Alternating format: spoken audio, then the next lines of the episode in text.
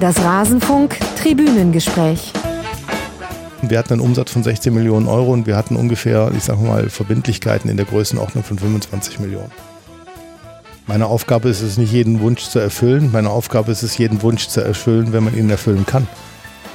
Natürlich fragt der eine, warum gehst du nach China?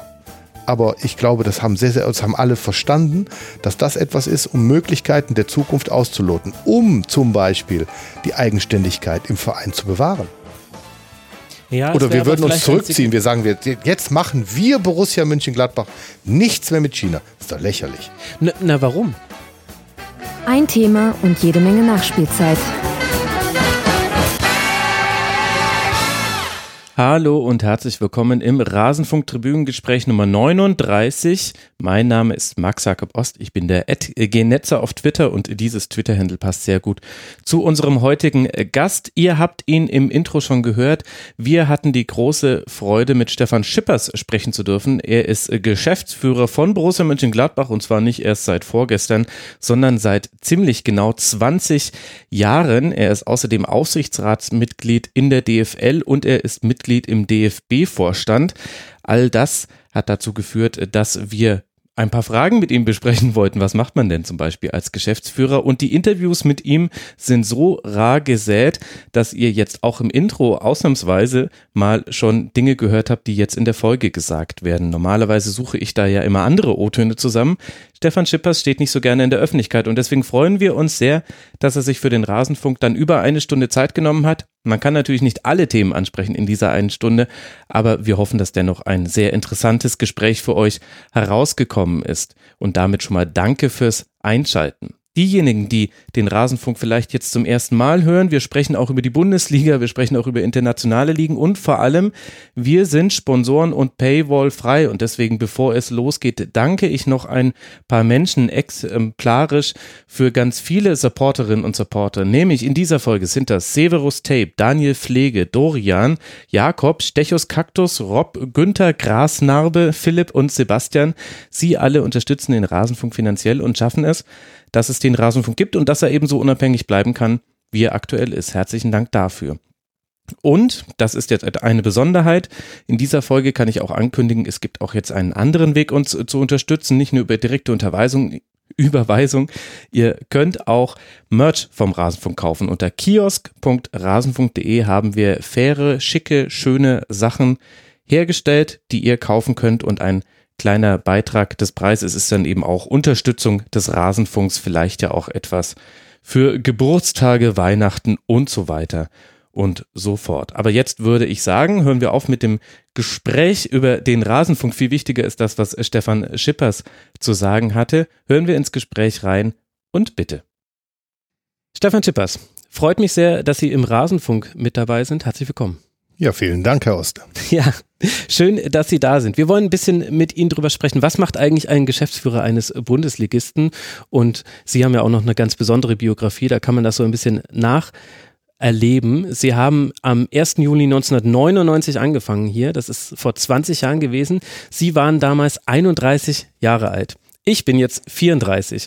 Wie hätte denn mein Leben verlaufen müssen, damit ich Geschäftsführer der Borussia hätte werden können? Wie kam es denn dazu? Ja, da wissen Sie ja mehr als ich über Sie auf der einen Seite. Also angefangen habe ich am 11. März 1999. Das war mein erster März, Tag, okay. mhm. mein erster Tag, als ich bei der Borussia angefangen habe auf der Birkelstraße.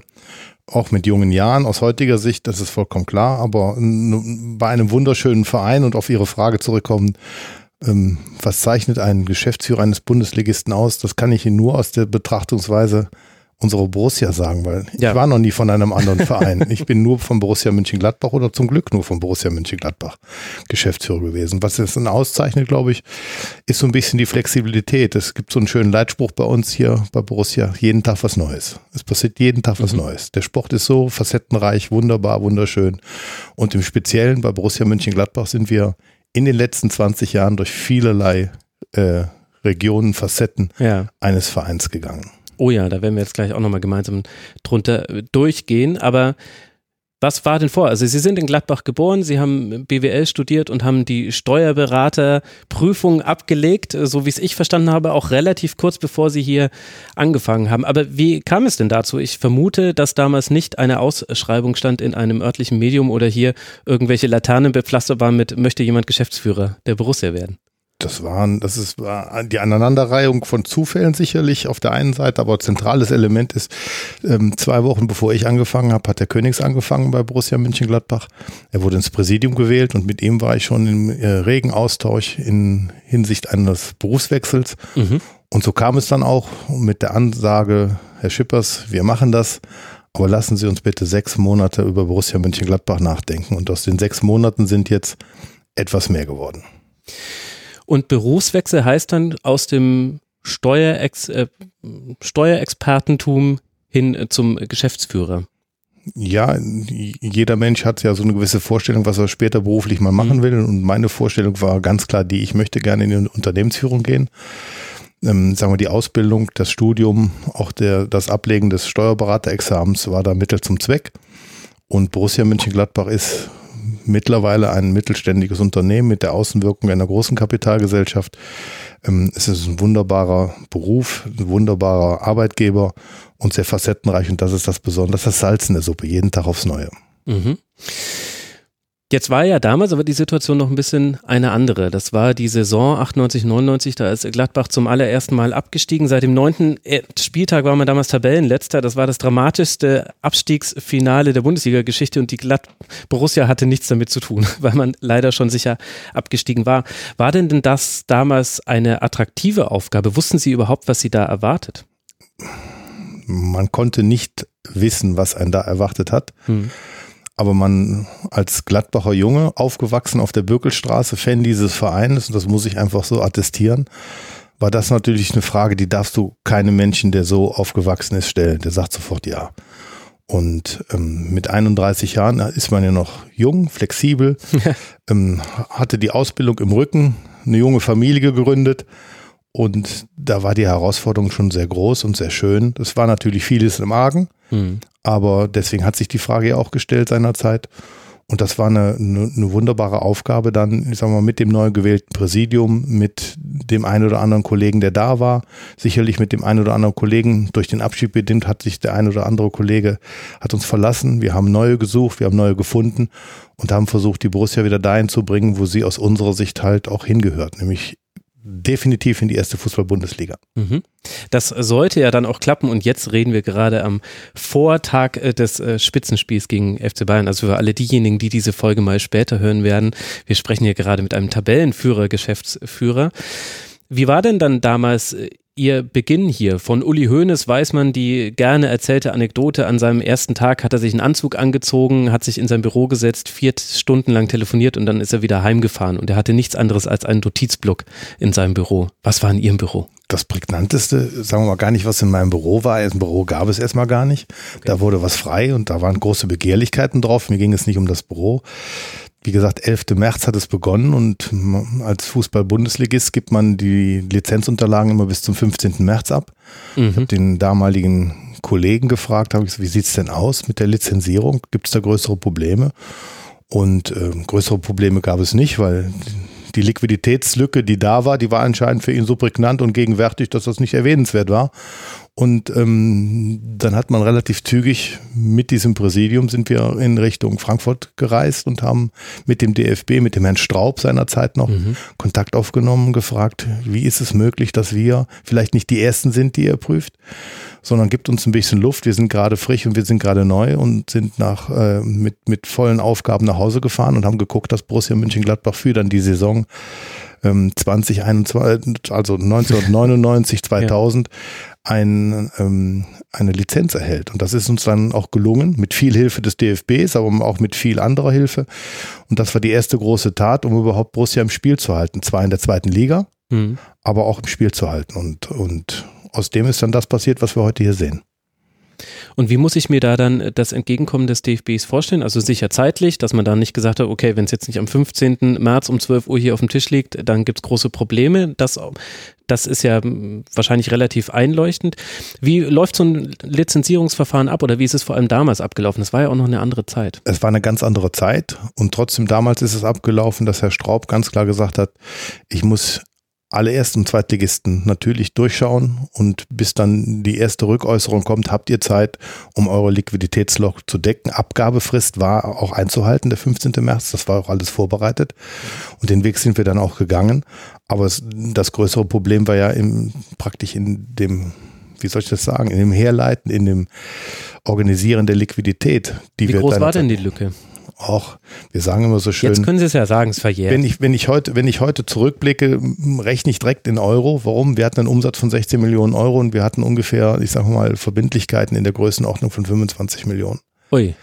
Und das heißt, wenn ich aus heutiger Sicht das sehe, wenn du den 1,3-fachen Umsatz mhm. als, als Verbindlichkeiten hast, hast aber kein Stadion, und bist gerade abgestiegen oder hast den Blick ganz klar in die zweite Liga, dann waren das schon Herkulesaufgaben, die da zu bewältigen waren. Summa summarum für den gesamten Verein.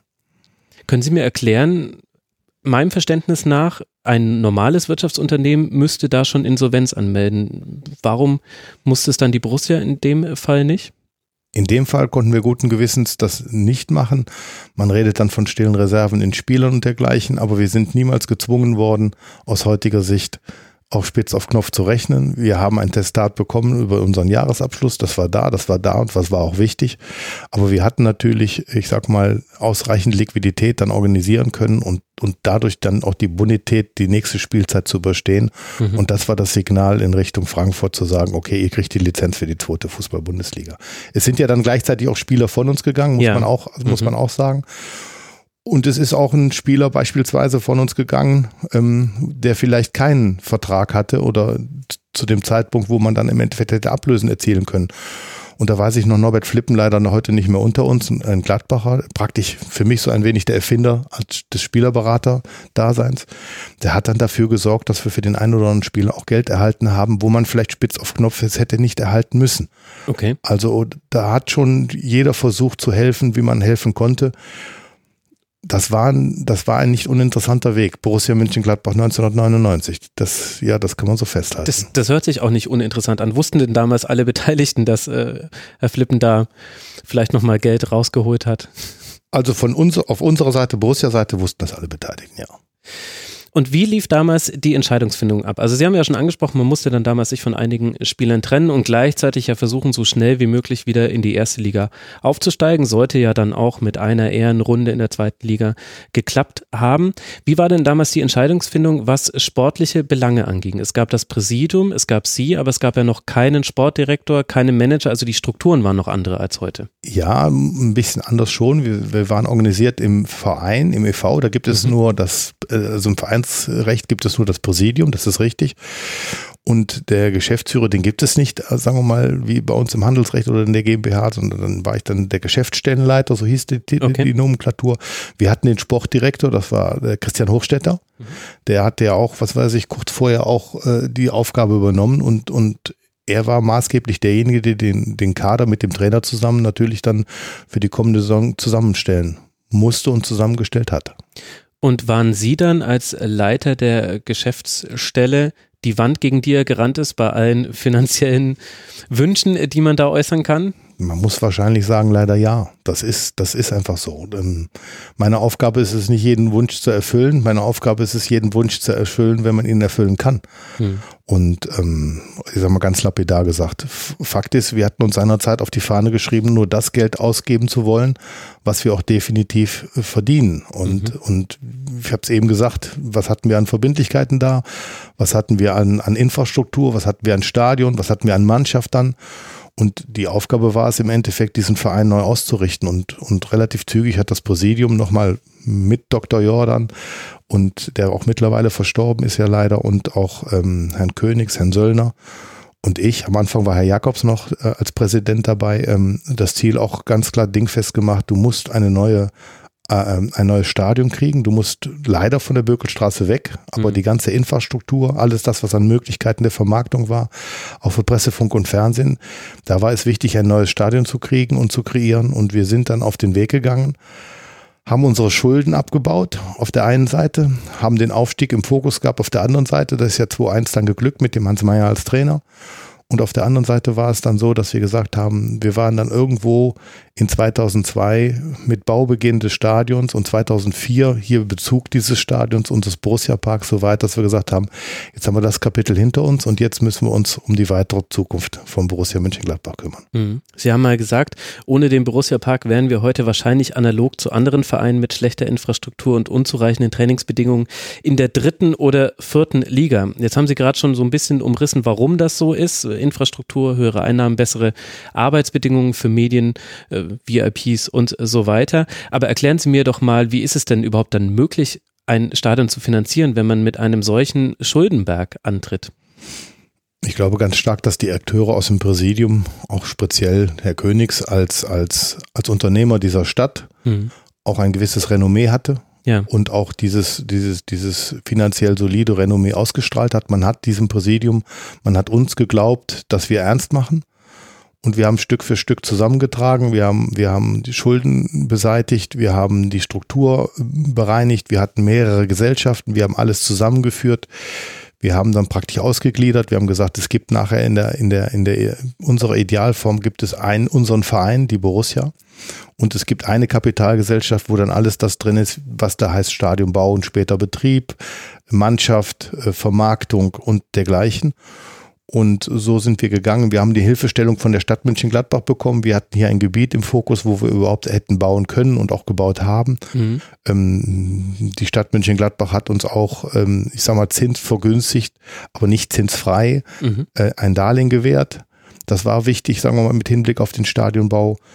Ähm, und die Landesbürgschaft und das ganze Konglomerat hat es uns dann ermöglicht, ich sage mal, 2002 äh, in die Erde zu gehen, wenn man so schön sagt. In München-Gladbach sind zehn Jahre vorher die Bagger ja gerollt, hm. aber dann fingen sie an zu rollen und 2004 dieses Stadion auch dann fertig zu haben.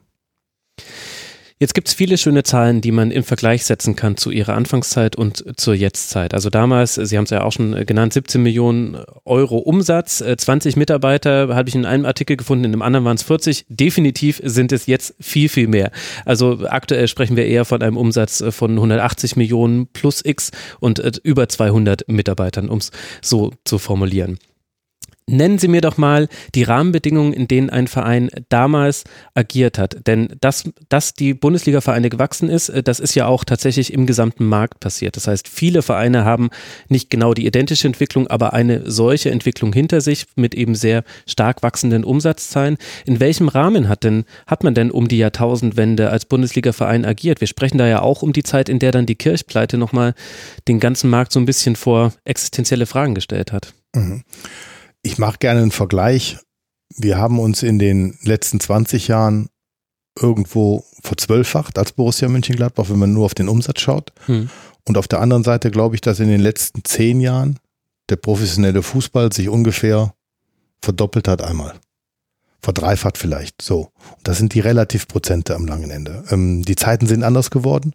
Alles das, was heißt Vermarktung, das, was heißt Medien, wenn ich mich zurückerinnere an den Bökelberg, hatten wir ein, ein, einen Parkplatz.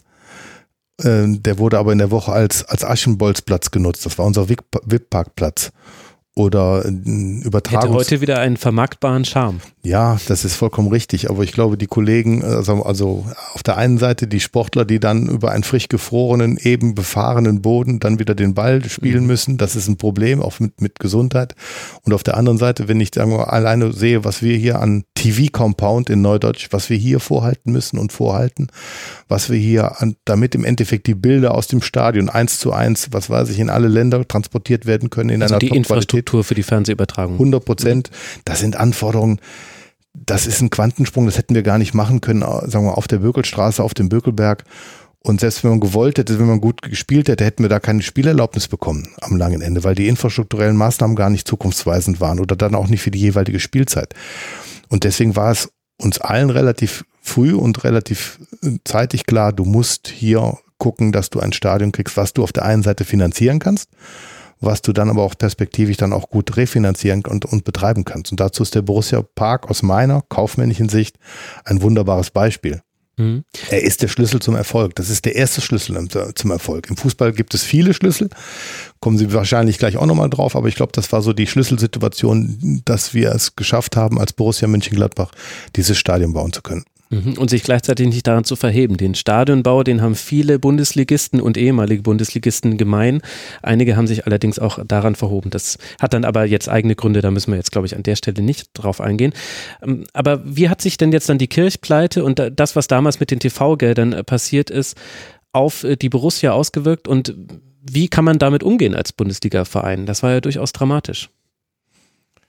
Ja, aber ich glaube, da hat die, die, die, die Liga relativ schnell eine relativ gute Lösung auch erarbeiten können. Und es gab eine gewisse Phase, ich erinnere mich dran, da hat der eine oder andere Kollege schon mal kurz den Atem angehalten, wo mhm. führt das hin? Ähm, aber es gab ja relativ zügig, ich sag mal, auch Lösungen, so, so dass am langen Ende eine richtig ernste Situation aus Liquiditätsbetrachtung niemals gekommen ist. Also es war eine, eine, eine anstrengende Situation, die aber auch sehr, sehr gut gemeistert worden ist in Frankfurt. Muss man auch mal als Lob dann rüberspielen. Ich glaube, der Fußball hat sich seitdem sehr entwickelt, sehr, sehr entwickelt. Und wenn man dann sieht, wie sich auch, sagen wir mal, seitdem Christian Seifert die Führung der DFL übernommen, seitdem die DFL ausgegliedert worden ist, er dann auch der Vorstandsvorsitzende ist und die Vermarktung unserer, unserer Fußballspiele, das ist schon ein Schlüssel dahin, dass wir sagen können, wo wir heute als deutscher Fußball auch sind. Natürlich Meilenstein, WM 2006 im eigenen Land, das sind alles so Facetten, mhm. die, sagen wir mal, gerade in die Fußballinfrastruktur viel hineingebracht haben. Wobei wir dazu jetzt sagen müssen, Sie sind Aufsichtsratmitglied bei der DFL, also Sie müssen natürlich auch äh, Christian Seifert jetzt hier loben. Ich würde es nicht tun, wenn es nicht müsste. Okay, aber ich wollte es einordnen für die Hörerinnen und Hörer, die ja nicht den gleichen Kenntnisstand haben können wie wir beide, vor allem natürlich wie Sie. Jetzt haben wir schon immer wieder jetzt indirekt über Fernsehgelder gesprochen. Können Sie mir mal am Beispiel der Borussia ein bisschen erklären, wie sind die wirtschaftlichen äh, Verfasstheiten bei einem Bundesligisten. Welche Rolle spielt äh, Fernsehgeld hier? Was sind die anderen Einnahmequellen? Ich glaube, der Grundsatz, also die Fernsehgelder sind der, die größte Einnahmenposition bei Borussia München-Gladbach. Ich möchte nur über Borussia München-Gladbach ja, reden. Es genau. gibt Vereine, da kann man drauf neidisch sein oder nicht da ist das sicherlich nicht die größte Einnahmenposition. Also zum Beispiel, wenn wir. Ich glaube, es gibt nur einen Verein in Deutschland, bei dem das so ist. Wird Dortmund knapp, Bayern ja, auf jeden Fall genau, Merchandise genau, größer. Genau. Aber trotzdem für uns als, als Fußballverein, ich sag mal, in der, in der oberen Tabellenhälfte, auch vom Umsatz her angelagert, so irgendwo auf dem Platze, das ist ja schwierig zu beziffern, weil der ein oder andere Verein nicht veröffentlicht. Aber vom subjektiven Empfinden über die Jahre gereift die Überzeugung, dass du irgendwo diesen siebten Platz hast, dass du irgendwo diesen achten Platz hast vom Umsatz, da ist das die, die, die größte Einnahmenposition. Und die wird zentral und seit langer Zeit auch sehr gut äh, in Frankfurt gehandelt mhm. für uns Bundesligisten und Zweitligisten, wo ja alle vier Jahre wieder der Streit darüber entbricht, wie sollen wir die ganzen Gelder dann verteilen. Aber ich glaube, und, und das ist der, der Liga gut gelungen. Das ist also ein wichtiger, wichtiges Standbein für jeden Club, um im Endeffekt seinen Etat bestreiten zu können. Und dann haben wir ja noch weitere Einnahmen. Wir haben die Spieltagseinnahmen. Da hat dann eben auch das neue Stadion hier wesentlich für bessere Konditionen äh, für den Verein gesorgt. Wir haben äh, tatsächlich dann ja auch noch die Mitgliederseite, das dann eher den EV betrifft. Da gab es auch einen krassen Anstieg von, ich glaube, 6000 Mitgliedern, so rund um die Zeit, als Sie begonnen haben, bis hin jetzt zwischen über 90.000 sind das dann noch die wesentlichen weiteren Einnahmen plus Merchandising? Man muss sagen, die nächste große Einnahmenposition ist, ist die, das Sponsoring, also die mhm. Vermarktung vom Spiel, ja. vom Spieltag dann ist es natürlich, wenn du dich international qualifizieren solltest, ist das immer ein, ein wunderbarer warmer Regen, den du als Verein dann auch bekommst. Mhm. Es ist natürlich, ähm, wichtig ist natürlich die, die, die Zuschauereinnahmen, die du als, als Fußballclub erwirtschaftest, die sind sehr gut. Und dann kommt Merchandising, dann kommt aber auch schon Catering, also sprich, dass die Wurst, das Bier, mhm. bis hin zu den Veranstaltungen, wie hier bei Borussia Mönchengladbach machen, so roundabout 800 bis 900 Veranstaltungen außerhalb einer Fußballveranstaltung pro Jahr hier. Das heißt, das, der Fan, der kann seinen Geburtstag feiern, der kann genauso gut, äh, kann eine Firmenveranstaltung stattfinden, eine Hauptversammlung. Also wir sind hier sehr variabel, was weiß ich, von 10, 15 Personen bis, was weiß ich, zweieinhalbtausend Personen hier unterbringen zu können. Das machen wir sehr erfolgreich und in demzufolge ist das auch eine, eine gute, eine interessante Position in deiner, in deiner G&V. Mhm. Und welche, kann man da die prozentualen Aufteilungen so ein bisschen aufgliedern? Fernseheinnahmen, wie groß ist der Teil ungefähr an den Einnahmen, die man hat? Spieltagseinnahmen und Sponsoring? Fernseheinnahmen jetzt auf das Jahr betrachtet von Borussia Mönchengladbach über die nationale wie die internationale Fernsehvermarktung sind rund 40 Prozent. Mhm. Du hast rund, ich sag einfach mal 13, 14 Prozent hast du Ticketeinnahmen draußen, außer VIP-Tickets. Du hast rund 20 Prozent in der Vermarktung, 25 Prozent Vermarktung, ähm, was das Thema Sponsoring bedeutet. Und dann gliedern sich die restlichen Beträge so auf. Und finden Sie Finden Sie es kritisch, dass man dann so von den TV-Geldern abhängig ist? Also die anderen Töpfe, wir haben jetzt die Größe eben, deswegen habe ich die Frage gestellt. Wir wissen, diese Töpfe sind nicht marginal, also da kommt auch viel Geld, aber das Wichtigste ist eben auch bei einem so gut aufgestellten Verein wie Borussia Mönchengladbach immer noch das Fernsehgeld. Und wo sich ja immer die Frage stellt, schafft man es mit jeder neuen Rechtevergabe, die Frage wird ja jetzt bald wieder mhm. beantwortet werden, da nochmal etwas draufzupacken? Ich glaube, jeder sieht, wenn man eine Einnahmeposition hat, in der Größenordnung, die ich gerade nannte, 40 Prozent, mhm. dann ist das auf der einen Seite ist das was Wunderbares, wenn man es kriegt, das Geld. Und auf der anderen Seite ist natürlich, wenn du von einer Position in, in der Relation stark abhängig bist, musst du da auch stark darauf achten. Und diese Position verändert sich durch sportlichen Erfolg, mhm. national wie international, mhm. wenn du spielst. Das ist das, was der Club beeinflussen kann. Und das andere ist das, was im Endeffekt die Liga erwirtschaftet, alle vier Jahre, wie Sie angesprochen haben. Und wenn dann auch dieser, diese, diese Erlöse erzielt werden und sie nachher verteilt werden. Aber ich, ich denke, das gehört im Fußball einfach dazu, dass du in dem Bereich Fernseheinnahmen einfach deine Hauptposition hast. Und mhm. wenn wir jetzt sagen würden, das wäre der Umkehrschluss, das ist mir, die Position ist mir zu risikobehaftet, zu groß, ich möchte lieber viele kleine Töpfe haben, können wir ja gerne darauf verzichten. Aber dann habe ich einen Kollegen, den Max, der sagt, auf den Pott können wir nicht verzichten, was absolut nachvollziehbar ist. Mhm. Also Max Eberl in dem Fall, mhm. nicht zu verwechseln mit dem Max, der hier moderiert. Mhm. Für alle Hörerinnen und Hörer da draußen. Eindeutig war da nicht ich gemeint. Sie, glauben Sie denn, dass der Fußball darauf vorbereitet wäre, dass irgendwann dieser Punkt der Fernseheinnahmen nicht mehr wächst? Ich glaube, jedem muss doch klar sein in der jetzigen Situation, dass wir erstmal einen Riesenschritt gemacht haben zu der jetzigen Rechteperiode. Mhm. Dass wir nicht davon ausgehen können, dass der nächste Schritt analog groß sein wird. Mhm. Wir hoffen natürlich, dass wir, dass wir zumindestens, ich sage einfach mal, den Status, den wir dann haben werden in der letzten Saison dieser rechte Periode, dass der erhalten bleibt. Vielleicht sogar gibt es einen, einen kleinen Schnaps obendrauf. Ich meine, dafür wird gearbeitet. Aber das ist in der, im, im Risikokalkül eines jeden drin. Er muss kalkulieren. Das kann auch mal einen kleinen Schritt in die andere Richtung gehen. Aber das muss jeder Verein für sich selber sagen wir, berücksichtigen. Wie gehe ich mit den Fernsehgeldeinnahmen? Ich muss vielleicht ein bisschen ausholen. Innerhalb einer rechten Periode, wir reden von vier Jahren, steigern sich ja die Gelder mhm. von Jahr zu Jahr. Und ob ich dann unbedingt eins zu eins die Steigerung des letzten Jahres noch unbedingt direkt mit in die Ausgaben bringe oder vielleicht, wie man so schön sagt, ein bisschen in die Risikoposition bringe, mhm. um zu schauen, was passiert, das ist das eine. Aber es sind natürlich auch Spielergehälter und auch Transfergeschäft ist natürlich sehr stark abhängig, wie die Fernsehgelder sind. Also selbst wenn irgendwas sich verändern würde auf der Einnahmenseite, dann wird ja sehr volatil auch die Ausgabenseite darauf reagieren. Natürlich hast mhm. du Verträge, die musst du dann auch einhalten. Aber es ist doch vollkommen klar, dass dann, sagen wir mal, auch sagen wir mal, in der Saison zwei oder drei danach dass dann auch mit den Gegebenheiten auch nur gewirtschaftet werden kann. Das heißt, der eine oder andere Spieler wird dann weniger verdienen, der eine oder andere Verein wird dann wahrscheinlich für einen Spieler weniger auch nur kriegen, im Verkauf mhm. oder im Einkauf auch weniger zahlen. Das wird sich dann anpassen.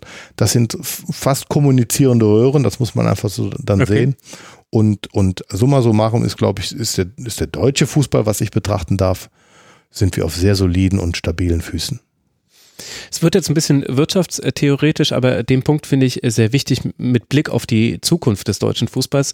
Es gibt ähm, Netzwerkeffekte und auch ähm, Ökonomen, die entsprechendes prophezeien, die sagen, ja, für, für sich, für das deutsche, für den deutschen Fußball, so wie Sie es beschrieben haben, ist es natürlich so, wenn bei allen die Einnahmen an einer Stelle stagnieren, zurückgehen, egal wie, dann spüren das ja alle.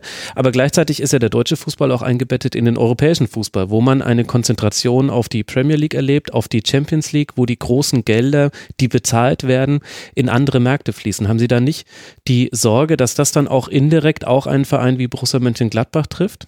Also erstmal stehen wir nicht alleine da, aber summa summarum, wir können ja nur die Rahmenbedingungen, die wir haben, mit denen können wir nur leben, mit denen können wir mhm. nur wirtschaften. Ein schönes Beispiel ist doch, dass Borussia Mönchengladbach in den letzten acht Jahren immer einstellig abgeschlossen hat, die Saison.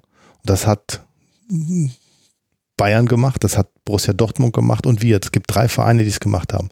Wir zählen aber wirtschaftlich nicht zu den drei stärksten Vereinen in der Bundesliga. Und genauso muss man es, glaube ich, auch einen Blick nach draußen sehen. Es muss eine gewisse, einen gewissen Kontext geben wie wir deutschen Vereine, gerade die Vereine, die sich auch international bewegen, sagen wir mal, welche Gelder in die Vereine fließen, damit man auch gute und sportlich starke, was weiß ich, Euroleague-Mannschaften losschickt oder auch Champions League-Mannschaften losschickt. Aber immer nur zu sagen, die Engländer, die Engländer, die Engländer, das wäre mir zu kurz gesprungen. Das ist nun mal so, dass auf, mhm. auf dem englischen Pay-TV-Markt wesentlich mehr Geld erzielt wird. Das ist nun mal so. Ähm, wir können es hier nicht ändern, wir können nur unsere Hausaufgaben machen und das so gut wie möglich auch kreieren. Und am Ende des Tages, das ist immer mein Gefühl, natürlich ist Geld viel wert, aber am langen Ende ist es nicht alles. Und ich glaube, das zeigt Borussia Mönchengladbach auch immer wieder, mhm. dass wir aus den Mitteln, die wir haben, die sind sicherlich mehr als vielleicht ein ein oder anderer Verein jetzt nicht hat, aber andersrum auch gibt es viele Vereine, die wesentlich mehr haben. Und du musst die Relativprozente gut machen. Wir sagen immer so schön hier, du musst halt immer nochmal den weiteren Weg gehen und du musst nochmal den steinigeren Weg gehen. Und das macht gerade im sportlichen Bereich und den Erfolg macht eines Vereines macht im Wesentlichen der sportliche Erfolg, also mhm. der Sport selber. Sei es bei uns über die Jugend, sei es über das Scouting, dass du Talente siehst und sichtest, aber sei es auch darum, dass der Max mit dem Trainer, der andere Max, nämlich der Max Eberl, dass er im Endeffekt immer wieder eine Mannschaft äh, zusammenstellt, die das Potenzial hat, interessanten Fußball zu spielen und auch, sagen wir mal, in der Bundesliga in der oberen Tabellenhälfte zu sein. Das ist ja immer so eine Wellenbewegung. Immer wieder sehen wir ja, wenn wir wirklich mal sportlichen Erfolg hatten, dass uns vielleicht der ein oder andere Spieler abhanden gekommen mhm. ist, ob man es will oder nicht, ob man es finanziell muss oder nicht. Ähm, und trotzdem ist es, wie gesagt, der ganzen sportlichen Truppe unter Anleitung von, von Max gelungen zu sagen, da ist wieder ein Kader, da ist wieder für, für den Verlust des einen Spielers ist eine Lösung gefunden worden, die führt dazu, dass wir im Endeffekt einen Fußball haben, der uns Spaß macht. Ich rede jetzt nicht, ausdrücklich nicht über Tabellenplatz 1. Mhm. Wir lassen uns da sicherlich kein Sand in die Augen streuen. Das ist ein wunderschöner Nebeneffekt, dass man in, in der jetzigen Phase oben ist, aber wir wissen alle 13. morgen 14. Spieltag, eine Schwalbe macht noch keinen Sommer. Alles gut, da werde ich Sie jetzt in äh, keine Meisterschaftsprognosen reindrängen. Das ähm, können gerne andere machen an der Stelle. Aber wenn wir jetzt gerade schon über Max Eber sprechen, dann würde mich mal interessieren, wie funktioniert denn die Zusammenarbeit und was ist so genau Ihr Tätigkeitsfeld? Man liest nicht so wahnsinnig viel von Ihnen. Wenn man äh, dann äh, sich auf Suche begibt, dann kann man Beschreibungen lesen, wie Sie seien der Herr der Zahlen bei Borussia Mönchengladbach. Wie würden Sie sich selbst denn beschreiben? Also erstmal glaube ich, dass es eine, eine wesentliche Tugend ist, dass nicht jeder, der in einem Fußballverein arbeitet, meint, er müsste unbedingt in, in, in der Außendarstellung, was weiß ich, sich im, im Fokus und im Zentrum sehen. Ich meinte das auch nicht negativ. Das ist, das ist ein Vorteil. Wir haben den, den Trainer, der, der jeden Tag zu sprechen hat, auch nach draußen und den Max, der auch sehr stark draußen ist, weil da geht es um Sport. Da geht es um den täglichen Sport, da geht es um die Saison, da geht es dann auch saisonübergreifend. Das, das interessiert den Fußballfan doch wirklich. Der Fußballfan freut sich doch am Ende des Tages, wenn sein Verein nicht in die, in die negativen Schlagzeilen durch irgendwas mhm. anderes hineingerät. Und wenn Sie fragen, was ich zu tun habe, sage ich, könnte ich so sagen, alles außer Sport. Also ja. was weiß ich, alles das, was hier im Stadion stattfindet. Das heißt, so ein, so ein Stadion zu betreiben, dass er läuft, dass er seinerzeit gebaut worden ist, aber nicht ich, sondern das Team von Borussia Mönchengladbach. Wir haben ja in, in, eine erweiterte Geschäftsleitung, muss man sagen. Da sitzen jeden Mittwochmorgen neun Kollegen am Tisch. Das ist der Max Eberl, der Steffen Korell, der Roland Fürkus, der Herr der Jugend. Und dann sitzen auf der anderen Seite sitzt ein Markus Aretz, ein Guido Uhle, ein Michael Plummer, ein Bernhard Niesen und ich. Und wir sitzen zusammen und unterhalten uns im Endeffekt, äh, sagen wir mal, was ist die letzte Woche passiert, was passiert in der nächsten Woche. Und dementsprechend sind die ganzen Aufgabengebiete zu bearbeiten. Aber das interessiert ja am langen Ende den Fan von Borussia Mönchengladbach nicht. Er will, mhm. er will reibungslos ins Stadion kommen. Ja. Er will im Stadion sicher sein. Er will seine Wurst in der richtigen Temperatur und das Bier, ein schönes Spiel, ähm, seine Fanartikel bekommen. Und das ist auch sein gutes Recht. Und dazu sind wir auch Dienstleister, die wir das auch machen müssen und gewährleisten müssen. Und deswegen ist es, glaube ich, eine der schönsten Tugenden. Äh, Reden ist Silber und Schweigen ist Gold. Im Podcast geht das nicht. ja, deswegen, deswegen ist das, ich mich auch deswegen sehr, ist das ja der erste, den ich habe nach, genau. nach 20 Jahren. Das äh, freut mich auch wirklich sehr, dass Sie sich die Zeit nehmen. Aber ich glaube ein bisschen, Sie meinen es nicht so, aber ein bisschen unterschätzen Sie äh, Fans damit, denn wenn Sie den Fan fragen, möchtest du in der nächsten Saison die Meisterschaft und dann aber vielleicht, dass wir uns in fünf Jahren wirtschaftlich so verhoben haben, dass wir den Weg antreten, den andere Vereine auch schon gegangen sind, nämlich dass man zu einem Pendelverein zwischen erster oder zweiter Liga wird oder sogar noch Schlimmeres? Oder möchtest du ein solides Wirtschaften, dann wird er natürlich hin und wieder mal grummeln, wenn man dann gegen Augsburg zu Hause eins zu eins spielt. Das ist jetzt tatsächlich auch ein Beispiel aus der Geschichte von Borussia Mönchengladbach, müssen wir jetzt aber nicht nochmal hervor kramen. Aber ich glaube schon, dass das äh, für Fans interessant ist. Und natürlich ist das eine mit Emotionen behaftet und das andere eher mit Vernunft. Und die Emotion gewinnt kurzfristig immer über die Vernunft. Aber es ist doch sehr wichtig, dass es Leute gibt, die über den sportlichen Erfolg hinausdenken. Denn das eine ist garantierbar, das andere nicht. Also Sie haben vollkommen recht. Ich glaube gerade auch bei Borussia München-Gladbach, weil wir diese Geschichte hatten mit 99 mhm. Und wir in, in der Phase sehr lang über den Stadionbau, über, über, über praktisch so das USB der Zukunft gesprochen haben. Das heißt gesagt haben, wenn wir mal das Stadion haben, dann passiert dies oder jenes und das. Und man hat es all die Zeit nicht geschafft. Ich bin fest davon überzeugt, dass unsere Fans ähm, sehr aufgeklärt sind und sehr nah dabei sind und das auch vernehmen. Das meinte ich gerade nicht. Mhm. Aber es ist doch viel schöner, wenn man sich dann nur um den Sport kümmern kann mhm. und das Restliche im Hintergrund ist. Ich bin 100% Ihrer Meinung, dass, dass, dass das ist das, das wirtschaftliche, sagen wir mal, das wirtschaftliche Fundament. Das ist doch gerade erst die Plattform, dass du anständig auch im Sport wirtschaften kannst, dass du dich entwickeln kannst, dass du die Möglichkeiten haben, wenn du Geld einnimmst, dieses Geld auch wieder in den Sport hineinzustecken. Es ist doch nicht schlimmer, ein Loch mit dem anderen zu, zu stecken. Das war ja früher, wurde immer, immer mal wieder gefordert.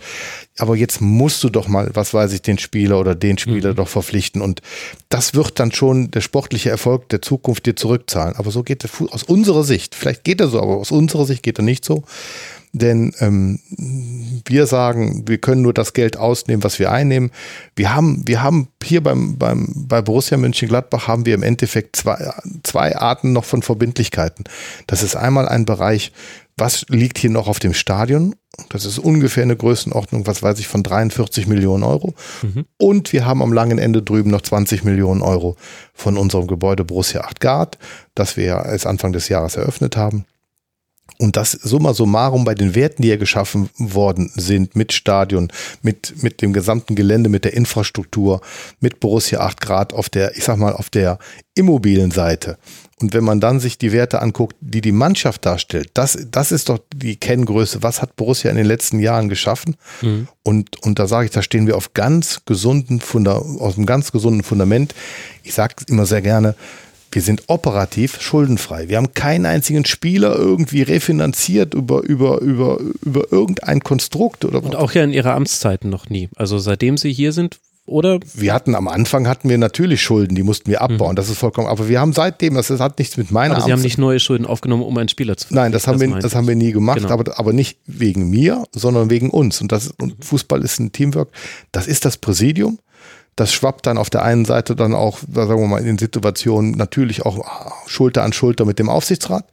Aber ganz entscheidend für mich auch natürlich unsere, unsere, ich sag mal, führenden Kräfte, die dann immer die erweiterte Geschäftsleitung, die Kollegen, die ich gerade genannt habe, das ist im Endeffekt, sagen wir mal so, so, das ist das Team, was dafür sorgt, dass wir nämlich nicht dahin kommen. Aber ganz auch, auch eine Schlüsselposition hat in der Sekunde natürlich der Max. Mhm. Er könnte sich ja leicht machen. Er könnte sagen, hört mal zu, Club, ich hätte gern hier äh, elf Messis. Ja, okay, andere Testegen muss ich auch noch haben, aber, aber dann nehme ich zehn Messis und Marc André und dann, und dann kann ich die sportlichen Ziele erfüllen. Nein, der Max weiß ganz klar, was wir können als Borussia München-Gladbach, aber er weiß auch, was wir nicht können. Und er muss die Kreativität entwickeln, mit dem zurechtzukommen, was wir haben. Und nicht, warum auch immer sagen, jetzt lass uns doch nochmal Schulden aufnehmen, mhm. um den Spieler noch zu kriegen. Nein, und das ist einfach ein seriöses Wirtschaften, auch ein seriöses Miteinander als Sie eingangs fragten, was zeichnet die Beziehung aus, dass, dass eben der Max das auch versteht und das mitträgt und dann, und dann ist es ein Gemeinschaftswerk. Und dann geht man durch gute, jetzt haben wir eine gute Phase, mhm. aber man geht dann auch mal durch sportlich schlechtere Phasen. Mhm. Und das zeichnet dann Borussia Mönchengladbach aus, das ist die Überschrift Kontinuität. Wir reden über 99 bis heute. Gucken wir uns vom Präsidium an, Rolf König, Siegfried Zöllner, seither mhm. dabei. Markus Aretz nach einem Jahr gekommen. Guido Uhle war schon bei Borussia Mönchengladbach, der fürs Sponsoring und äh, sagen wir für, für den ganzen Gastronomiebetrieb zuständig ist. Der Michael Plum kam dazu, der Leiter der Verwaltung. Es kam dann noch der Bernhard Niesen dazu, als das Stadionbau sich so ein bisschen dann konkretisiert hatte bei uns. Die sind alle noch hier. Das kann ich genauso jetzt durch die Abteilungsleiter-Ebene äh, ziehen. Das ist eine starke Kontinuität, die wir bei Borussia Mönchengladbach haben und das zeichnet sich aus. Die linke Hand weiß, was die rechte tut und umgekehrt und vor allem an welchem Strang wir gemeinschaftlich ziehen. Und das macht mich stolz. Sehr schönes äh, Plädoyer für Kontinuität. Wenn ich Unternehmensberater wäre, dann würde ich jetzt mit Agilität dagegenhalten, aber das möchte ich nicht. Sie haben Ihren Punkt gemacht und äh, der soll auch gerne so unwidersprochen stehen. Aber an welchem Punkt äh, kommt denn dann ein Max Eberl äh, zu Ihnen? Also wie funktioniert äh, die eine Transferperiode zum Beispiel? Gibt es vorher einen festgelegten Betrag X, den Sie quasi in einer Kalkulation in Anführungszeichen freigeben, weil Sie sagen, okay, ich plane jetzt äh, das nächste Jahr vor und dann kann man ja mit äh, konkreten Beträgen kalkulieren. Wie funktioniert das? Irgendwie vom Grundsatz, aber dann jeder Grundsatz hat die Ausnahme. Der Max ist ja jetzt schon an der Saison 2021 dran mhm. mit seinem Team. Das heißt, er macht ja jetzt schon Gedanken, wie sieht mein Kader jetzt aus? Wir alle haben draußen mitbekommen, Borussia Mönchengladbach hat den einen oder anderen bestehenden Spieler schon verlängert, also um diese Mannschaft der Zukunft äh, praktisch zu machen. Das ist ein revolvierendes System. Das ist nicht so, als wenn wir sagen würden, ach, jetzt haben wir mal Weihnachten, Weihnachten ist zu Ende und irgendwann im März werden wir wach. Was passiert eigentlich jetzt? Irgendwann haben wir Saisonende Mitte Mai. Welche Spieler sollen wir denn mal gucken? In welche Richtung? Brauchen wir einen Verteidiger, einen Stürmer, einen Torwart? Nee, das ist ganz anders. Der, der Max hat ja einen Mehrjahresplan aus mhm. der sportlichen Sicht, den er natürlich mit dem Trainer abstimmt, ähm, wo die Scouts involviert sind, die genau wissen, was weiß ich, in zwei Jahren wird diese Position mal fällig. Wahrscheinlich gibt's Ersatz und dergleichen. Und, und so werden verschiedene Targets ins Auge bezogen. Und von der kaufmännischen Seite ist es so, wir haben unseren Haushalt, wir wissen, was wir, was wir einnehmen werden, kalkulatorisch, und wir wissen auch, was wir auch ausgeben werden. Da sind wir auch relativ planungstreu und trotzdem gibt es dann immer Sondereffekte. Das heißt, für uns ist ein Sondereffekt die Qualifikation zu einem internationalen Wettbewerb. Hm. Oder genauso gut das Herauskommen aus der zweiten Runde aus dem DFB-Pokal. Planen wir nie. Weil wir ganz einfach sagen, das ist wunderbares Geld, was du dann verdienst, wenn du es dann hast. Mhm. Und genauso ist es dann auch, wenn, wenn, warum auch immer, ähm, Spieler den Club verlassen, verlassen wollen und es dafür Geld gibt, dann ist das immer eine Zusatzeinnahme, die natürlich eins zu eins in den Sport geht. Das heißt, wenn Sie über die Borussia nachdenken, denken Sie dann nicht nur bis zum Saisonende, denken Sie dann schon im nächsten Geschäftsjahr, denken Sie an in fünf Jahren, denken Sie an in zehn Jahren? Also wenn wir an die Finanzen denken, haben wir immer so einen, so einen Zwei-Jahres-Forecast mhm. dass wir genau wissen, in welche Richtung das gehen. Wir wissen ja, was, was, was verdienen wir in der Saison, was sind die Besonderheiten, die können wir dann raus eliminieren, was sind im Endeffekt die Rahmenbedingungen, wie beispielsweise der Fernsehgeldvertrag des nächsten mhm. Jahres. Da wissen wir ja heute schon, was im nächsten Jahr kommt. Natürlich ist die Fragestellung, wie schließt du ab? Die, mhm. die Fernsehgelder sind ja über mehrere Töpfe zu zahlen. Und da gibt es gewisse Planszenarien und wir sind ein sehr konservativ planender Club. Wir sagen jetzt nicht so, den letzten Pfennig, den wollen wir rausdrücken, weil am langen Ende hatten wir 99, das Hemd war zu kurz. Und wir waren kurz, mhm. wie man so schön sagt, vor der Pleite. Ja. Ähm, das war ja nicht der Bökelberg, das war ja der Schuldenberg. So war es zumindest bei uns in der Rheinischen Post in der, in der, in der Zeitung mal zu sehen. Und wir planen konservativ, um zu sagen, böse Überraschung sollte es nicht geben. Wir, wir, wir tun, was wir können. Wir segeln da auch hart am Wind, dass wir, sagen wir mal, für den Sport das Maximale investieren. Aber wir würden niemals irgendwie in irgendeiner Art und Weise unseren Verein in Bedulde bringen. Das, weil das darf nicht sein. Weil Sport ist in dem Sinne weitestgehend der Versuch der Planbarkeit, aber ist mhm. ja nicht planbar. Mir, mir kann ja, oder uns kann ja keiner sagen, investierst du A, kriegst du B. Ja, genau, das so. ist ja die. Und das muss man, und das muss man, das muss man einfach mit der nötigen Ruhe machen. Und bei uns sind es Rahmenbedingungen, das Geld ist endlich und damit muss man umgehen.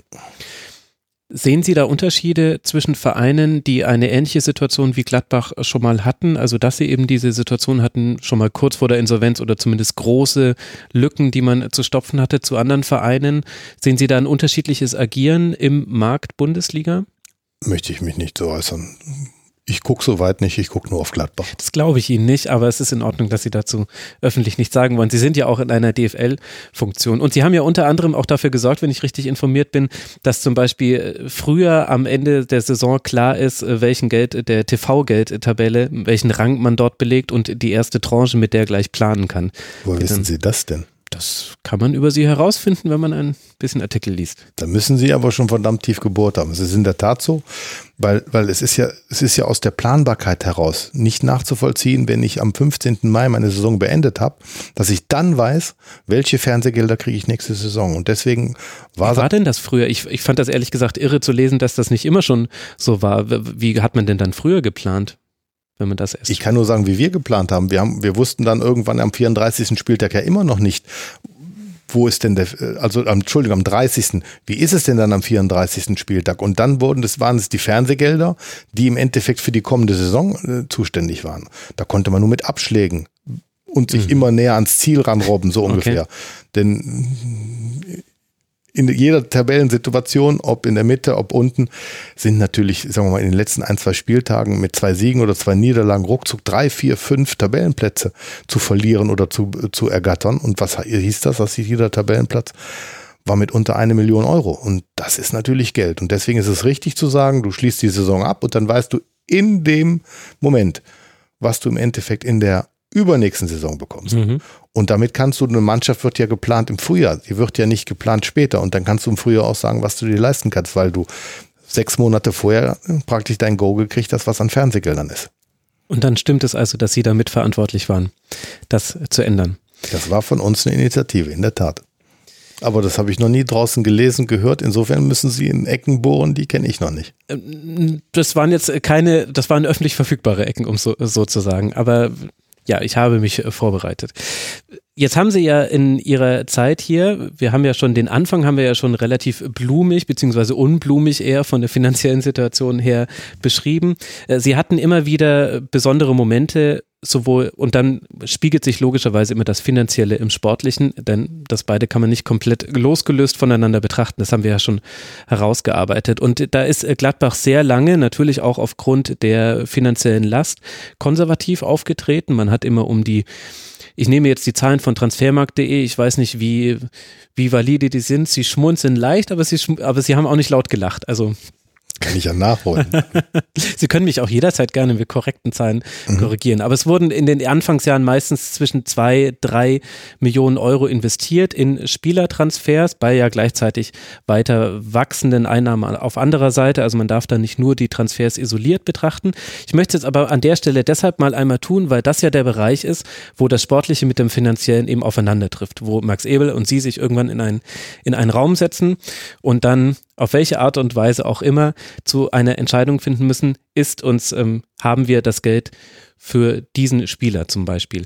Und äh, da hatten sie immer wieder so Momente, wo man das Gefühl hatte, jetzt ist Gladbach und mit, mit Gladbach auch ein bisschen die ganze Liga in neue Dimensionen vorgetreten. Können Sie sich noch daran erinnern, was so der erste Transfer war, bei dem Sie sich gedacht haben, boah, also ich kann das jetzt finanzieren, aber das ist jetzt ein neues Gefühl, zum Beispiel für einen Luc de Jong einen kolportierten zweistelligen Millionenbetrag auszugeben, oder?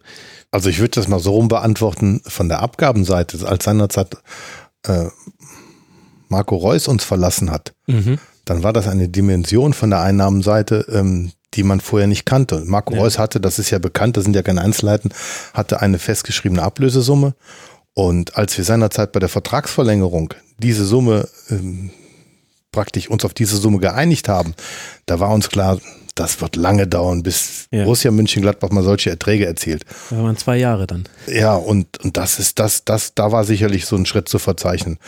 Aber bei, bei dem einen oder anderen Spieler ist es ja auch heute noch so, dass Borussia München-Gladbach, wir gehen immer noch konservativ ran, wir gehen immer mhm. noch in unseren Möglichkeiten ran. Denn ich glaube, in der Strategie des Clubs und auch ganz klar im Fokus von Max ist ja, dass er sagt, die Spieler am Ende des Tages ist ja so, wenn die Spieler zu uns kommen, sie haben in ihrem Club den ersten Schritt gemacht, fallen uns auf. Wenn sie nicht aus unserer Jugend kommen und fallen uns auf und machen dann den Schritt in die Bundesliga vielleicht zu kommen, vielleicht waren sie schon irgendwo in der Bundesliga oder zweiten Bundesliga und machen somit dann, in, in dem, wenn sie zu Borussia Mönchengladbach kommen, den zweiten Schritt, mittlerweile durch eine Vertragsverlängerung, den dritten Schritt in ihrer Karriere. Und wenn sie den Wunsch und den Willen und das Zeug dazu haben, dann auch den nächsten, den vierten Schritt zu machen, zu einem größeren Club zu gehen, ja, dann hat der Spieler uns geholfen. über eine Zeit von drei, vier Jahren mhm. auf der einen Seite und auf der anderen Seite geht dann das Konzept so ein wenig aus. Wir wollen kein Ausbildungsclub sein, aber wir sind doch weit davon weg, dass wir sagen, wir können jeden Spieler halten, den wir wollen. Das muss man ja ganz klar und gewissenhaft sagen. Und so besser mhm. Die Qualität der Jungen ist, die wir entweder hier ausbilden am Standort der Roland Fürkus mit seiner Truppe und oder aber wirklich auch junge Spieler, die zu uns stoßen. Wir haben ja Beispiele. Ähm, dann, dann ist in der Bundesliga sind es ja nahezu 17 von 18 Vereinen, die müssen dann auch verkaufen, wenn auf der anderen Seite jemand richtig kaufkräftiges das Verlangen ausübt, so ungefähr. Nein. Aber auf der, auf der Einnahmenseite, also gab es da nicht mal den Moment, äh, bei dem dann äh, Max Eberl, also ab 2008 war es dann Max Eberl, ähm, zu ihm kam und äh, gesagt hat, ich hätte gerne Spiel XY, der ist super, der ist toll, wir brauchen dafür Betrag X. Und sie dachten sich, puh, also ja, schaffen wir, müssen wir uns aber ganz schön strecken.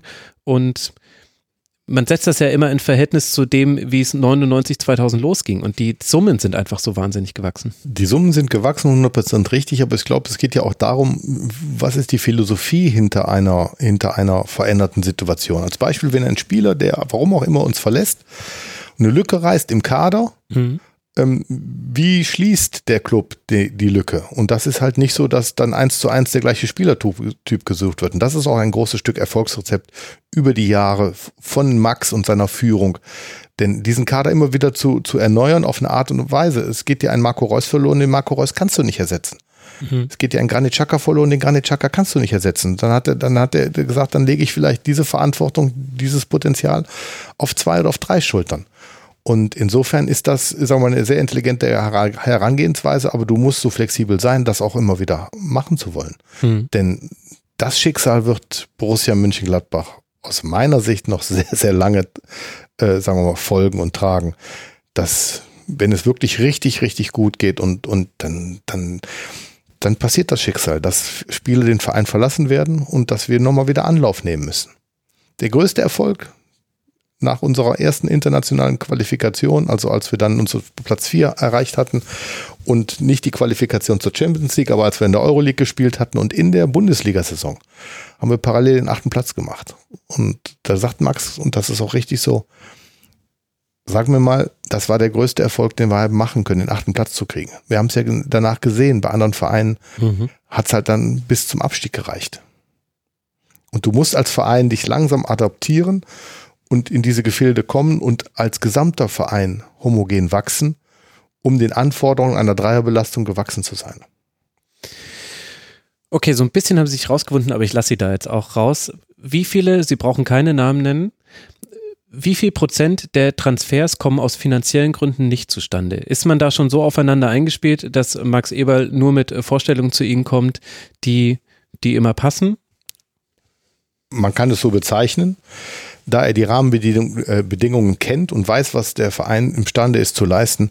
Also ich kann mich an keinen Transfer erinnern, wo am Ende des Tages das am gescheitert ist. Wirklich nicht. Dann sind Sie ein sehr gut eingespieltes Team, in der Tat. Wie wichtig ist denn dann die Verteilung der Fernsehgelder, wenn wir nochmal auf das Thema kurz zurückkommen wollen, innerhalb äh, der Liga für einen, einen Verein wie Borussia Mönchengladbach? Da gab es viele Diskussionen drüber. Wir müssen da jetzt nicht im Detail drauf eingehen. Aber die grundsätzliche Situation ist ja so, dass die Schere zwischen den Vereinen, die, die durch die Fernsehgelder profitieren und den Vereinen, die vor allem wenn wir da mal auf die Zweitligisten gucken, sich ein bisschen abgehängt fühlen, die geht auseinander und gleichzeitig haben wir eine ähnliche Bewegung, wenn wir uns die, die verschiedenen Einnahmequellen Champions League und Europa League angucken. Also es macht einen deutlichen Unterschied, ob ich mich für die Champions League qualifiziere oder für die Europa League. Das ist fast schon grotesk, wie da die Fernsehgelder auseinandergehen. Ist das für, ein, für einen Verein wie Borussia Mönchengladbach, der sich ja etabliert hat, der, Sie haben es ja vorhin genannt, ähm, als einer von ganz wenigen Vereinen es geschafft hat, sich im einstelligen Tabellensegment der ersten Liga zu positionieren und damit ja auch in der TV-Geldtabelle immer gut dasteht. Ist es wichtig, dass dieser Zustand beibehalten wird?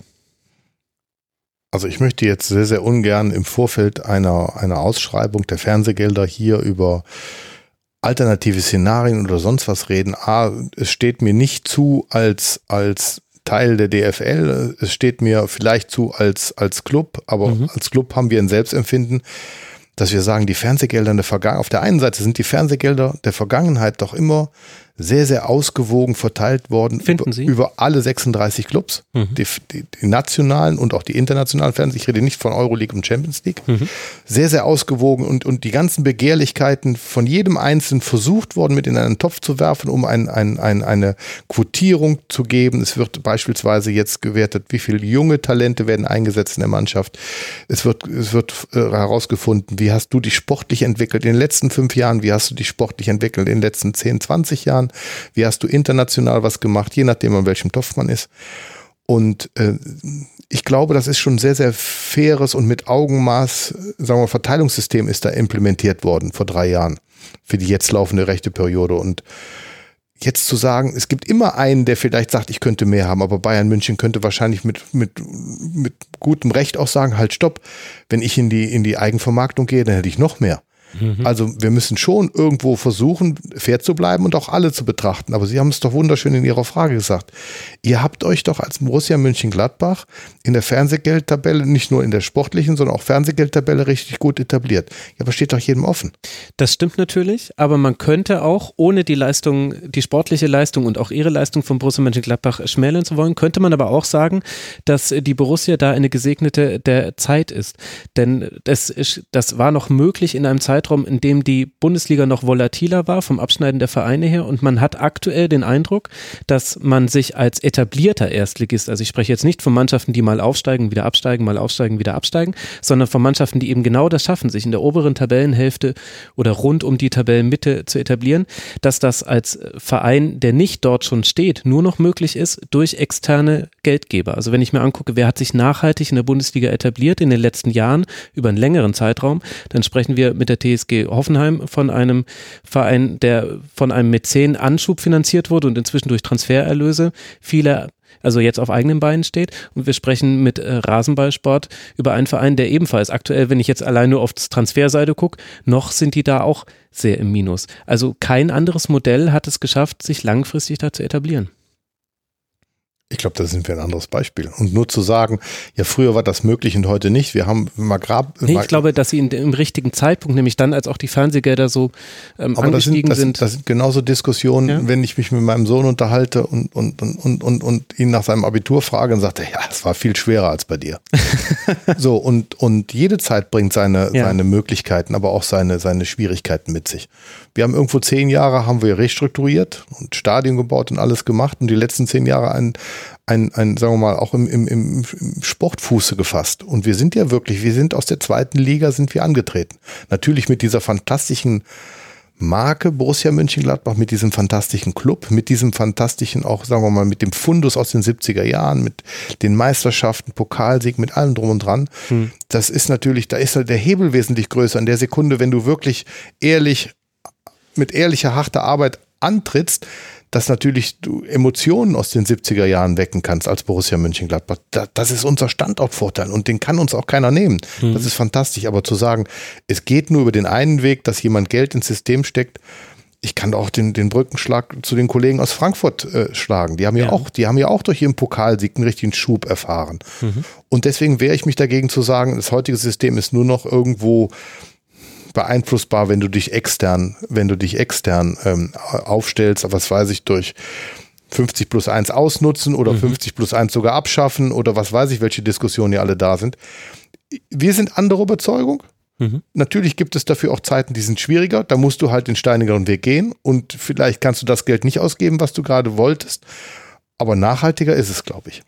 Aber glauben Sie, dass es noch den anderen Weg gibt, in dieses geschlossene System Profifußball reinzukommen, wenn wir jetzt mal vielleicht von den Top 25 Mannschaften in Deutschland sprechen?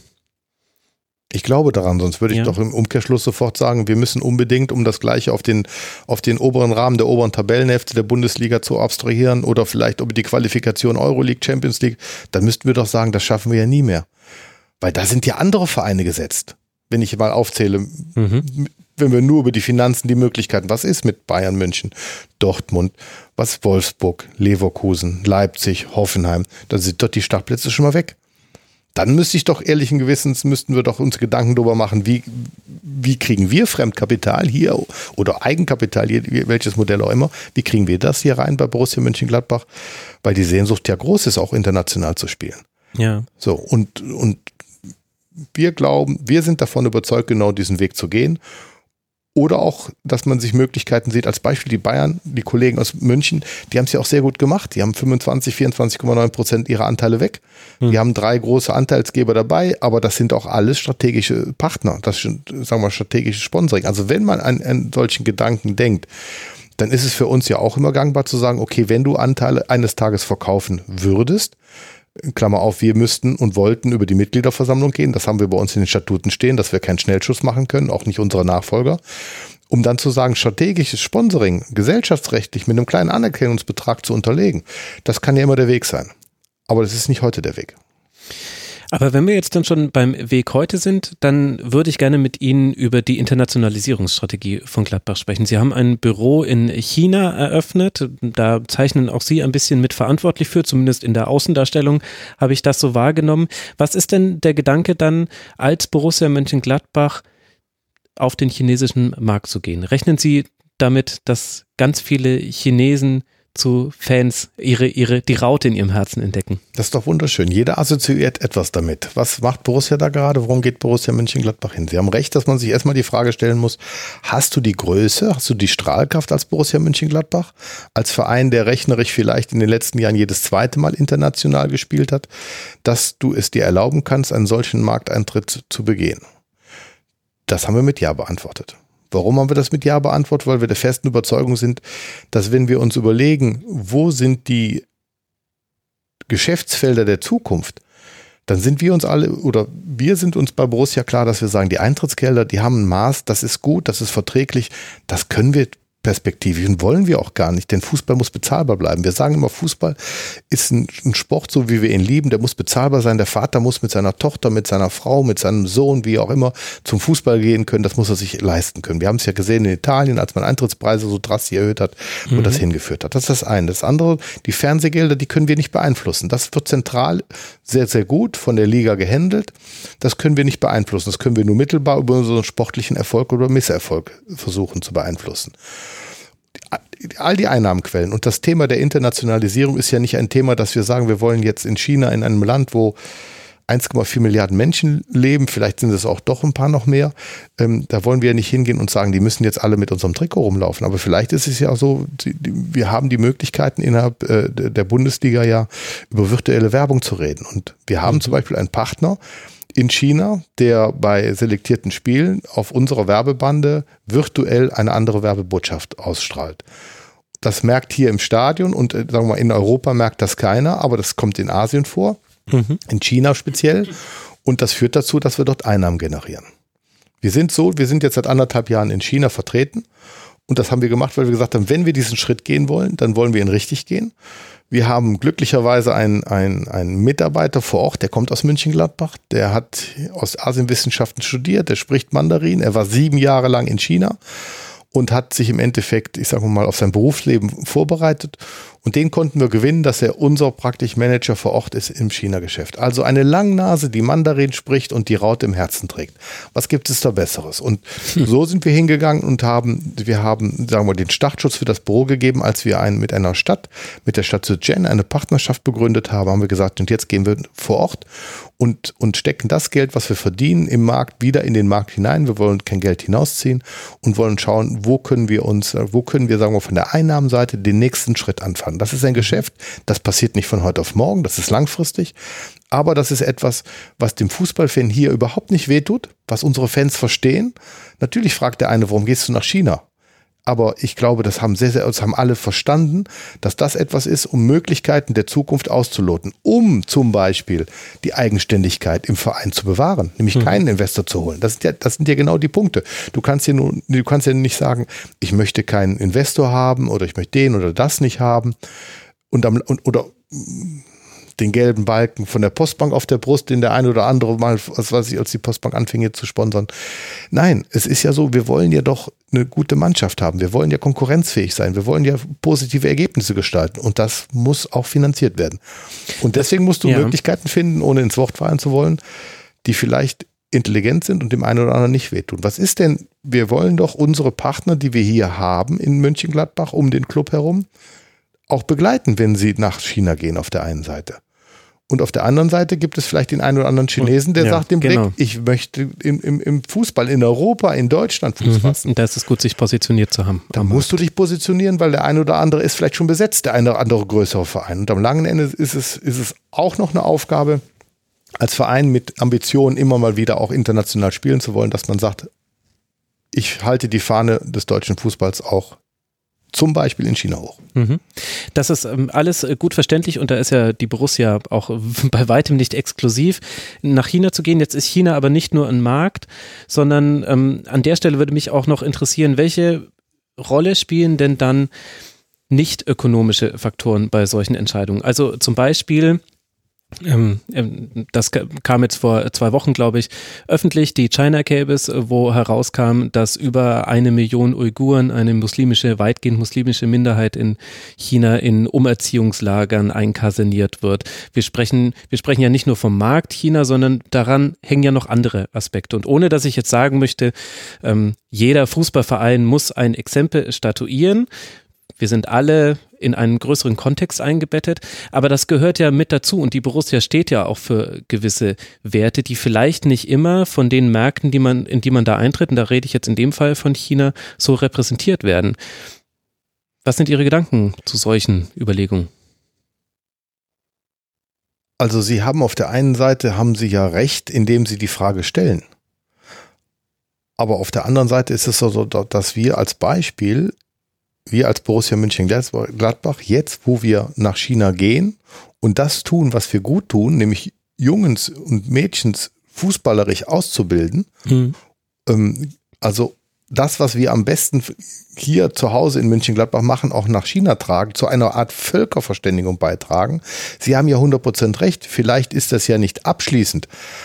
Aber der Sport kann Brücken bauen und genau muss der Sport Brücken bauen. Aber sich wegzuducken als Sport, zu sagen, weil etwas passiert, was, was wir nicht gut finden, was nicht gut ist, in dem hm. einen oder anderen Bereich, ohne es werten zu wollen, zu sagen, dann schließe ich das aus. Ja, dann kommt man gar nicht weiter. Es gibt ein wunderschönes Beispiel. Ja. Es gibt ein wunderschönes Beispiel. Borussia Mönchengladbach war die erste Mannschaft, die nach dem Zweiten Weltkrieg mit einer Militärmaschine ja, nach Israel nach geflogen Israel. ist und mhm. Fußball gemacht hat. Wir waren Botschafter. Über den Fußball. Und wenn man es so sehen will, ist das genau richtig, denn der Sport, der Fußball kann Brücken schlagen. Der Fußball ist nicht für alles verantwortlich, aber er kann Brücken schlagen. natürlich kann ich alles Negative der Welt immer abstrahieren, immer nur auf, und der Fußball muss es richten. Da ist der Fußball überfordert. Aber die Brücken, die er ja. geschlagen hat, die sind, glaube ich, wichtig und, und richtig. Aber trotzdem, ehe die Diskussion weitergeht, Borussia Mönchengladbach hat sich immer auf die Fahne geschrieben und das können Sie auch wunderbar äh, mhm. lesen, für Toleranz, ähm, wir, sind, wir, wir, wir sind unpolitisch. Wir beziehen keine Stellung, denn welche Stellung ist richtig? Entscheidet das der jeweilige, der Geschäftsführer, Präsident, Trainer, soll das der entscheiden? Borussia München-Gladbach ist unpolitisch. Borussia München-Gladbach hat, hat, die, hat die Arme offen für jede Art der Konfession. Jeder Fan ist uns lieb. Mhm. Ob es die Hautfarbe, die Herkunft, so. Und das ist der Sport. Und dann verbindet ja. der Sport. Aber da, finden Sie nicht, dass man sich da dann auch positionieren müsste, ohne dass ich, ich fordere jetzt nicht das Extrem, dass vielleicht, also dass ich jetzt sage, Sie müssen, weil jetzt äh, diese Unterdrückung der Uiguren und auch andere Dinge aus China bekannt wurden, müssen Sie jetzt nicht Ihr Büro schließen. Aber muss man sich da nicht auch positionieren, um zu verhindern, dass das, was Sie ja auch tun, nämlich eben dem China zusammen mit dem DFB Fußball-Know-how zu geben für das Ziel, was China in sportlichem äh, Hinsicht verfolgt, nämlich mal 20 bis 2040, glaube ich, an der WM teilzunehmen und sie wollen auch mal selbst eine ausrichten. Da das, was sie da tun, das spielt ja gleichzeitig dem bestehenden politischen System in China in den Karten. Wir wissen ja, dass der Sport nicht so unpolitisch ist, dass er nicht auch äh, seine Strahlkraft genutzt werden würde. Da müssen wir ja nicht mal bis nach China gehen, da können wir ja ganz viele andere Beispiele sehen. Wäre es da nicht wichtig, dann auch mal ein, einen Gegenakzent zu setzen, ohne gleich alle Brücken abzubrechen? Das will ich ja gar nicht. Nochmal, wir, wir bewegen uns jetzt auf einer politischen Diskussion, mhm. wo ich Aber wenn es um Menschenrechte geht, weiß ich Nein, nicht, ob wir so ich weiß, was Sie meinen. parteipolitisch So. sind oder ob das nicht. Nein, das ist, wir bewegen uns ja jetzt auf einem, auf, sagen wir, in einer Fragestellung, die sehr schwer zu beantworten ist, Ja, weil du als ja. Vertreter von Borussia, eines Fußballclubs, eines deutschen Fußballclubs, der dann auch noch in China vor Ort ist, ähm, eine Antwort geben sollst. Und ich glaube, die Antwort des Brückenbauens und nämlich des Ankommens bei demjenigen, bei dem, bei dem, bei dem Jungen, bei dem Mädchen, bei den Fußballerinnen und Fußballern, das ist ja schon mal ein Riesenschritt. Das ist ja schon mal die Brücke, die gebaut wird. Und jetzt frage ich ganz ketzerig, was wäre es denn, wenn wir uns positionieren und sagen, wir finden das nicht gut? Was, das wird nicht böse gemeint, das würde irgendwo verpuffen. Ja, Oder wir würden uns zurückziehen. Wir sagen, wir, jetzt machen wir Borussia Mönchengladbach nichts mehr mit China. Das ist doch lächerlich. Na, na warum? Äh, Wäre das nicht vielleicht genau das? Dann sind wir auf einem Pfad, dass Ja. wir sagen würden, die politische Diskussion A, die lohnt es sich zu sprechen und die politische Diskussion B lohnt es sich vielleicht nicht zu sprechen. Aber das ist eine Wertung. Deswegen wollte ich das Verständnis, sag mal, äh, äh, schüren. Bei uns in unserem Kodex, den wir bei Borussia Mönchengladbach haben, das ist der Borussen-Kodex 2.0 sogar, den haben die Fans sich gegeben. Und da drin ist verankert, wir sind unpolitisch. Mhm. Das ist dann schwer. Wenn man vielleicht Sachen, die man selber privat anders entscheiden würde, aber aufgrund der Gesinnung dieses Vereines dann so zu gestalten. Denn vielleicht ist ja, jetzt lass mal bitte mal China weg. Mhm. Es gibt andere politische Diskussionen, dann, dann sagen Sie vielleicht, das finde ich gut, ich sage, ich fände das genauso gut. Aber es gibt immer einen Gegenpol, der sagt, nee, aber das darf Borussia auf keinen Fall machen. Den, den gibt es definitiv, aber vielleicht gibt es ja einen gemeinsamen Nenner und damit würde ich dann auch jetzt äh, zum Schluss kommen, Sie, auch wenn ich noch lange Steht, mit Ihnen steht, reden könnte. steht oben, steht oben wunderbar. Gegen Rassismus für Toleranz. und für Borussia. Das steht bei uns unter unterm Tribünendach und, und das sind so, Genau, das ist äh, der gemeinsame Nenner, auf den ich hin wollte, die Mhm. Menschenrechte. Und äh, da würde mich jetzt noch als, als abschließendes äh, Thema interessieren, Sie haben ja gerade auch noch eine andere große Aufgabe äh, vor sich, nämlich einen neuen Trikotsponsor zu finden, wo sich mir persönlich die Frage stellt, was ist schwieriger, diese Aufgabe zu erfüllen oder deutscher Meister zu werden? ah, da brauchen wir glaube ich nicht lange drüber reden.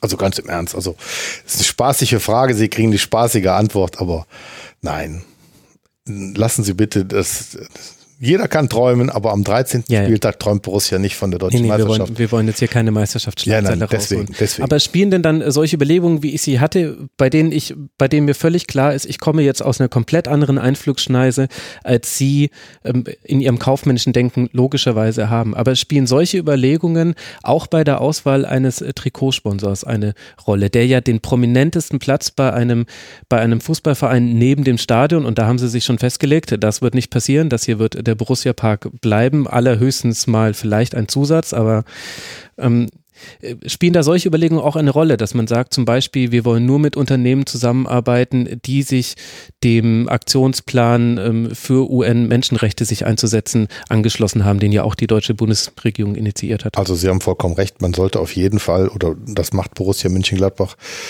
neben dem Geld, worum es sich fast immer nur geht, äh, dreht in der öffentlichen Wahrnehmung, ähm, ist der Hauptsponsor ein Bestandteil vom Club, der dringt stark in deine, in dein, in deine, sagen wir mal, in deine DNA ein. Mhm. Und der Hauptsponsor will ja auch, dass das, was Borussia Mönchengladbach verkörpert, dass das auch auf ihn strahlt. Deswegen muss ein Sponsoring immer auf Augenhöhe sein. Ich kann es ganz klar beantworten.